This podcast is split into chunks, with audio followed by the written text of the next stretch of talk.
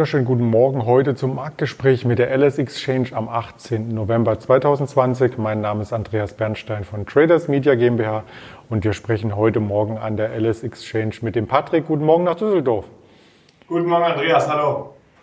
Ja, gestern äh, war der DAX ja so ein Stück weit, ähm, ja, fast schon regungslos, muss man sagen. Also eine Bandbreite von unter 100 Punkten, das haben wir in der jüngsten Zeit nicht gesehen. Man war ja eher größere Ausschläge hier gewohnt und hatte eigentlich am Montag auch mit der News zu Moderna mit mehr Punkten rechnen können. Doch das war ja schon die zweite News in diesem Bereich und da gewöhnt sich der Markt so ein Stück weit daran und bewegt sich dann am Ende gar nicht mehr, oder? Ja, genau. Wir haben jetzt mehrere äh, Aspekte, warum ähm, das ein bisschen bewegungsärmer am, am Markt zugeht aktuell. Also zum einen, wie du gerade gesagt hast, haben wir eben die positive Meldung äh, vor allem von BioNTech gehabt, ähm, dass hier der Impfstoff äh, sehr, sehr gute Erfolge erzielen kann und sehr, sehr hohe Wirksamkeiten aufweist. Und ähm, dann kommen jetzt noch andere äh, ja, Impfstoffunternehmen, die dann hier eben an den Markt treten. Aber am Ende ist es dem Markt auch ähm, egal, wer den Impfstoff letztlich entwickelt. Hauptsache, ähm, es kommt eben dazu, dass man diese Pandemie hier eben stoppen kann. Und äh, entsprechend, äh, ja, ist ja jetzt so ein bisschen Unsicherheit aus dem Markt. Zum anderen haben wir natürlich auch die US-Wahl gehabt, ähm, die immer noch mit so ein bisschen Unsicherheit äh, am Markt hier für Einfluss gesorgt hat. Auch diese, dieser Faktor ist jetzt mehr oder weniger entschieden. Ähm, entsprechend äh, ja, gibt es nicht mehr so viele Unsicherheiten und somit war es dann eben auch gestern so, dass wir äh, eine sehr, sehr geringe Schwankungsbreite hatten. Wir halten uns jetzt immer noch über 13.000 Punkten. Ähm, waren gestern Morgen erstmal ein bisschen ganz leicht schwächer natürlich, wie du es gerade gesagt hast, in der Schwankungsbreite und sind dann abends äh, mit dem amerikanischen Markt wieder ein bisschen hochgelaufen, aber ähm, sehr, sehr wenig Bewegung gestern am Markt insgesamt. Und äh, so stehen wir jetzt heute ungefähr bei 13.100 Punkten. Das ist quasi immer noch dieselbe Range, die wir auch gestern, vorgestern gesehen haben. Und wenn man das etwas mittelfristiger aufzoomt, so befinden wir uns seit zehn Handelstagen, also seit zwei Wochen in einer größeren Range, äh, wo der DAX so richtig noch nach Orientierung sucht und über die Widerstände nicht hinauskam, während in den USA bereits neue Allzeithochs zu sehen waren. Gibt es da Hoffnung im Sinne einer Jahresendrallye aus deiner Sicht? Ich glaube, das hängt sehr, sehr stark damit zusammen, ähm, wie jetzt auch die, die weiteren Meldungen bezüglich des Impfstoffs aussehen. Also ähm, das belastet natürlich ähm, die Märkte insgesamt auch. Wir haben in den USA beispielsweise im, im S&P jetzt nochmal eine andere Gewichtung. Da sind wir äh, viel tech-orientierter, als wir es hier im DAX sind. Ähm, und entsprechend äh, wird dann auch die Old Economy wahrscheinlich mitgezogen, wenn dort Erleichterungsnachrichten äh, kommen, äh, dass man hier die Pandemie bekämpfen kann. von daher, glaube ich, steht und fällt das alles so ein bisschen mit den weiteren Forschungsarbeiten. Wie schnell können diese, diese Impfdosen dann hergestellt werden?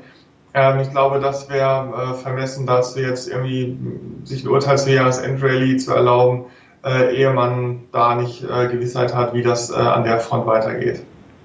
Und auch die Quartalsaison äh, nähert sich hier quasi dem Ende. Also da fehlen letzten Endes so ein Stück weit Impulse. Vielleicht kommen diese Impulse ja auch von den Unternehmen selbst, die hier ständig etwas weiterentwickelt. Wir haben gestern Tesla ähm, gehabt mit einem Aufschlag im zweistelligen Kursniveau. Also die Listing, das Listing im S&P 500, das begeistert die Anleger und lässt natürlich hier auch weitere Tesla-Aktien in die großen Portfolios Einzug halten. Ähm, neben Tesla gab es natürlich auch Nikola immer wieder hier im Stream, dass man das Ganze hier etwas nachvollziehen kann und auch den chinesischen Herausforderer NIO. Und der hat gestern Abend Zahlen gemeldet, die du uns jetzt hier vorstellen kannst. Genau, wenn man sich auch mal anschaut, wie sich die Marktkapitalisierung der verschiedenen Autobauer äh, entwickelt, haben jetzt in den letzten Monaten, dann, dann wird man feststellen, dass da schon äh, das sehr, sehr turbulent hergeht und dort eine Neuordnung stattfindet. Also ähm, dort wird sehr, sehr viel auf Erwartungen gebaut, also auch die Marktkapitalisierung von Tesla ähm, ist natürlich völlig ungerechtfertigt, wenn man sich die Fundamentalzahlen aktuell anschaut. Aber eben an der Börse ist es auch so, dass dort immer die Erwartungen mit einfließen und ähm, da geht man gerade bei den Autobauern, die sich jetzt auf die äh, Elektromobilität oder Wasserstofftechnologie ähm, spezialisieren, davon aus, dass dort in der Zukunft eben äh, deutlich äh, mehr Umsätze dann generiert werden können. Äh, und entsprechend äh, ist die Bewertung eben sehr, sehr hoch bei diesen äh, Unternehmen auch verglichen mit den Fundamentalzahlen. Und so ist es eben auch bei der NIO, die jetzt äh, zu einem der größten Automobilkonzerne aufgestiegen sind. Aktuell etwa 40 Milliarden Euro Marktkapitalisierung. Und ähm, wie du gesagt hast, ein chinesisches Unternehmen, was sich auf die Fertigung von E-Autos spezialisiert und auch hier eben noch äh, verglichen mit der Marktkapitalisierung relativ geringe Umsätze, äh, aber haben gestern äh, dennoch ähm, bewiesen, dass sie auf Wachstumskurs sind und ähm, haben einen Umsatz von 670 Millionen US-Dollar vermeldet. Das ist eine Steigerung von 150 Prozent etwa zu den Zahlen äh, aus dem Quartal, aus dem dritten Quartal 2019. Auch die Bruttomarge konnte hier gesteigert werden auf 14,5 Prozent verglichen mit minus 6,8 Prozent aus Q3 2019.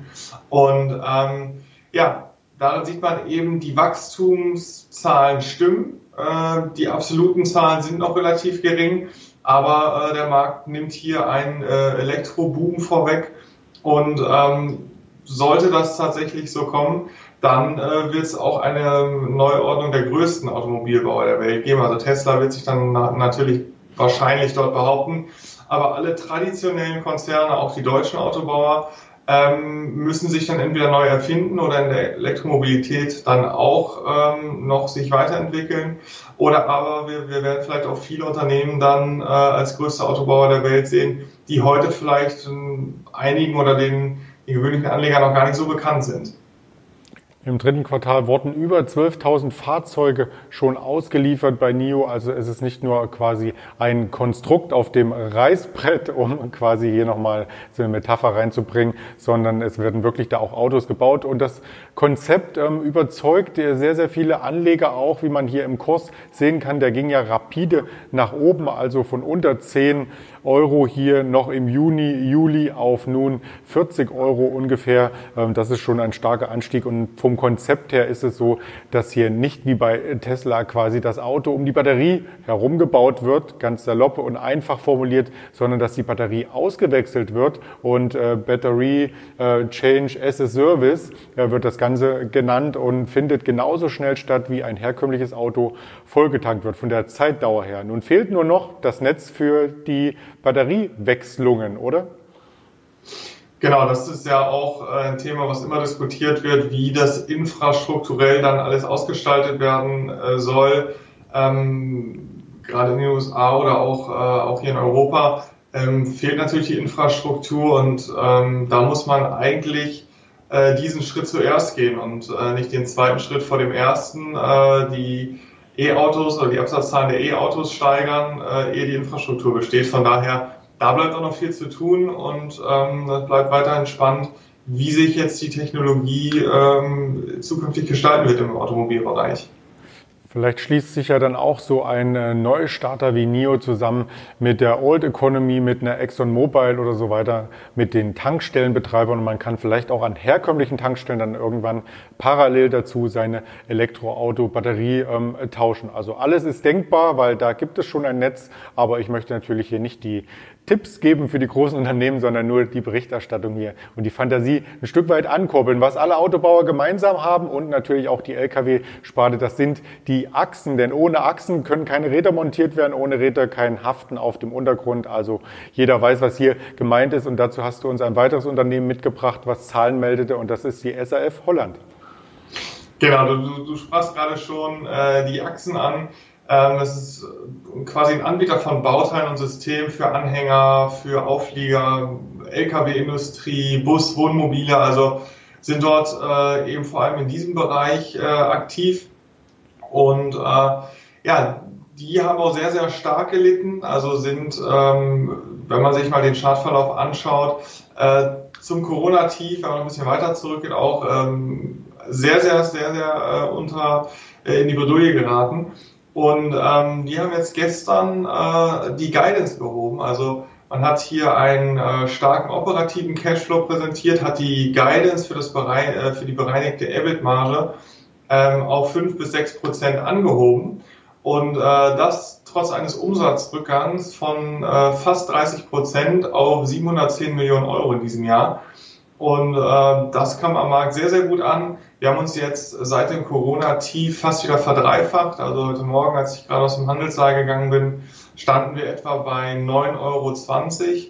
Und äh, ja, das sind äh, sehr, sehr positive Meldungen ähm, und gerade für solche kleinen Unternehmen, ähm, ja, sorgt das bei den Anlegern dann immer äh, für so ein bisschen Erleichterung, äh, wenn dann solche Zahlen vermeldet werden. Das sieht man dann auch am Aktienkurs, der dann eben auch sehr, sehr volatil und ähm, sehr bewegt war im letzten Jahr. Und genau solche Dinge möchten wir hier auch im Marktgespräch mit der LS Exchange auch immer wieder vorstellen und natürlich auch die großen Trends im Auge behalten. Die großen Trends sind vor allem, wir haben es ja schon mit der Elektromobilität anklingen lassen, die Nachhaltigkeit, die ökologischen Investments, die Zukunftsausrichtung und so weiter. Und da gab es jetzt einen Zukauf von der deutschen Börse. Das ist übrigens der größte, die größte Übernahme seit der Finanzkrise von rund 1,5 Milliarden Euro. Und da wurde ein Unternehmen hier quasi noch zugekauft, was heißt ISS. Bei ISS habe ich erst an was anderes gedacht. An was hast du denn gedacht? ja, also äh, mir war das Unternehmen tatsächlich komplett unbekannt.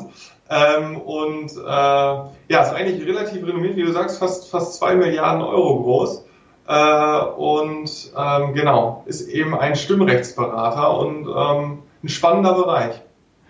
Auf jeden Fall. Und an was ich hinle zu was ich hinleiten wollte, war eigentlich ISS als Raumstation. Die internationale äh, Raumstation, die wird ja auch ISS genannt. Und ich dachte erst, dass die deutsche Börse dann quasi auch ähm, so einen Weltallhandel anbietet oder irgendwelche Zertifikate auf ähm, Mondumlaufbahnen, äh, sonstiges. Aber dem ist nicht der Fall. Du hast es schon aufgelöst. Es ist ein Finanzberater, der amerikanische Konzern, der da heißt ausgesprochen Institutional Shareholder Services. Er setzt auf Trends zu nachhaltigen Investments, berät quasi als Stimmrechtsberater auch große Unternehmen und Investoren. Und letzten Endes ist dieses ganze Thema ESG hier mit involviert, Environment, Social and Governance. Und hier wird letzten Endes dieses ESG-Segment mit einer hohen Zukunftschance ähm, wiedergespiegelt. Und die Erlöse sollen bereits schon in zwei Jahren hier quasi ähm, rote, nee, schwarze Zahlen, nicht rote, momentan bei der Übernahme noch rote Zahlen, aber danach schon 2023 schwarze Zahlen schreiben und bei der deutschen Börse hier letztendlich zum Konzernergebnis mit beitragen. BlackRock hatte ja auch vor einigen Tagen hier verlauten lassen, dass gerade diese ethischen Investments immer mehr in den Fokus äh, der Anleger rücken. Ist das bei euch auch als Trend zu erkennen? Ja klar, ich glaube, das ist allgemein äh, als Trend am Markt erkennbar dass es da äh, auch um ganz andere Aspekte geht als vielleicht noch vor 10, 20 Jahren. Äh, also Nachhaltigkeit ist da äh, ja auch ein großes Thema. Also das ist, äh, ist schon zu merken, dass sich dort auch eine Verschiebung äh, da ereignet gerade. Der Aktienkurs von der deutschen Börse hat das noch nicht äh, reflektiert, aber das sind natürlich auch immer Dinge, die über mehrere Jahre erst ihre Wirkung zeigen. Wir schauen uns den Aktienkurs an, leicht im Plus heute Morgen, aber dennoch zu den Juli-Hochs und zu dem Jahreshochs äh, quasi ist hier noch ein Stück Weg zurückzulegen. Damit ähm, vielen Dank erst einmal an dich, Patrick, für diese informativen äh, Gesprächsinhalte und einen erfolgreichen Handel in Düsseldorf. Den wünsche ich dir auch, Andreas. Auf Wiedersehen. Und wir sehen uns auch gerne morgen früh wieder zum Marktgespräch mit der LS Exchange. Bis dahin können Sie das Format und natürlich auch die Wochenendschalten hier entsprechend noch einmal nachvollziehen auf YouTube, Facebook, Twitter, Instagram und als Hörvariante bei Spotify, Deezer und Apple Podcasts. Kommen Sie gut in den Handelstag und bleiben Sie vor allem gesund. Bis morgen, Ihr Andreas Bernstein von Traders Media GmbH zusammen mit der LS Exchange.